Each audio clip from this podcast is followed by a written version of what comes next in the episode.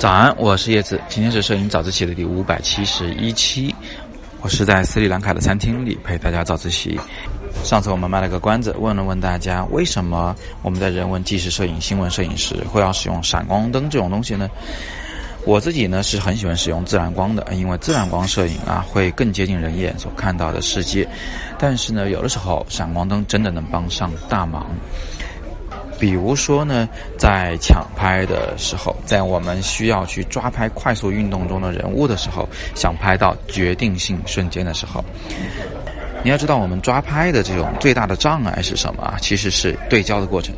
不管你的相机有多高级，对焦速度有多快，你至少需要呢用眼睛从取景框里去瞄准一下，啊，确保你的对焦范围刚好是落在你的被摄对象的眼睛上的。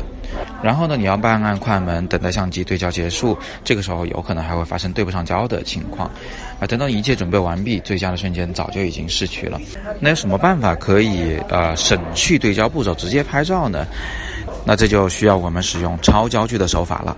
超焦距是指我们使用一个偏广角的镜头，啊，使用一个这种小光圈啊，甚至是最小光圈，然后呢还要对焦在某个距离上时，可以获得一种极大的景深范围。也就是说呢，啊，从近处到远处全都是清楚的。那，既然全清楚了，我们就不需要对焦了呗，就可以拿起来就摁快门了。又由于不需要对焦了，所以我们就不再需要用眼睛去看取景器了，可以盲拍。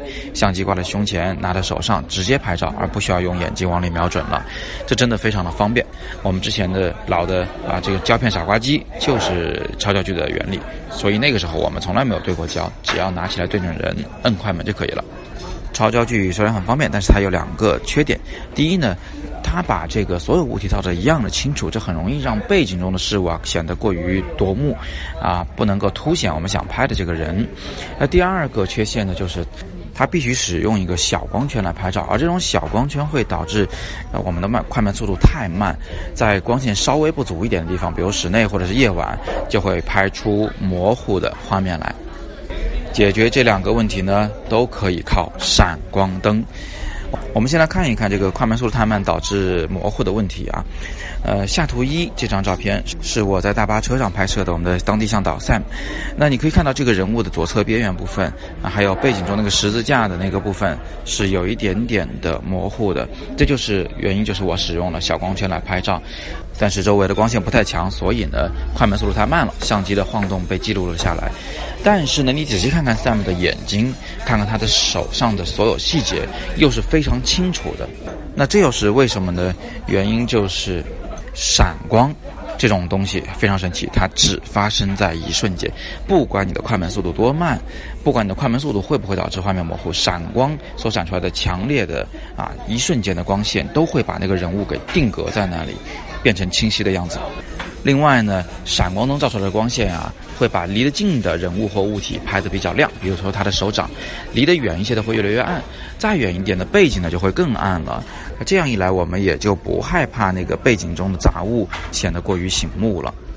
我们再总结一下今天的知识，那为了快速的抢拍，我们希望能使用超焦距，也就是前后都清楚的这么一种手法，来避开躲开这个对焦的过程，直接拍照。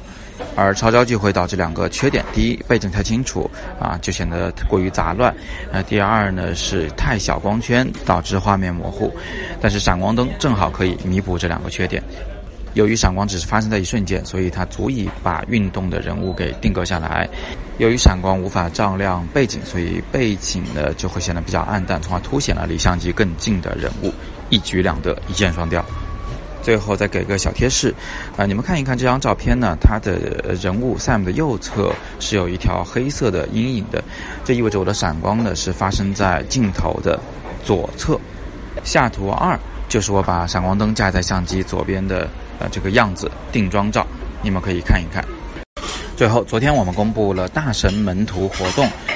我们将从全国海选两位摄影爱好者，完全免费的跟我走一趟，从呃这个拉萨一直走到珠峰大本营。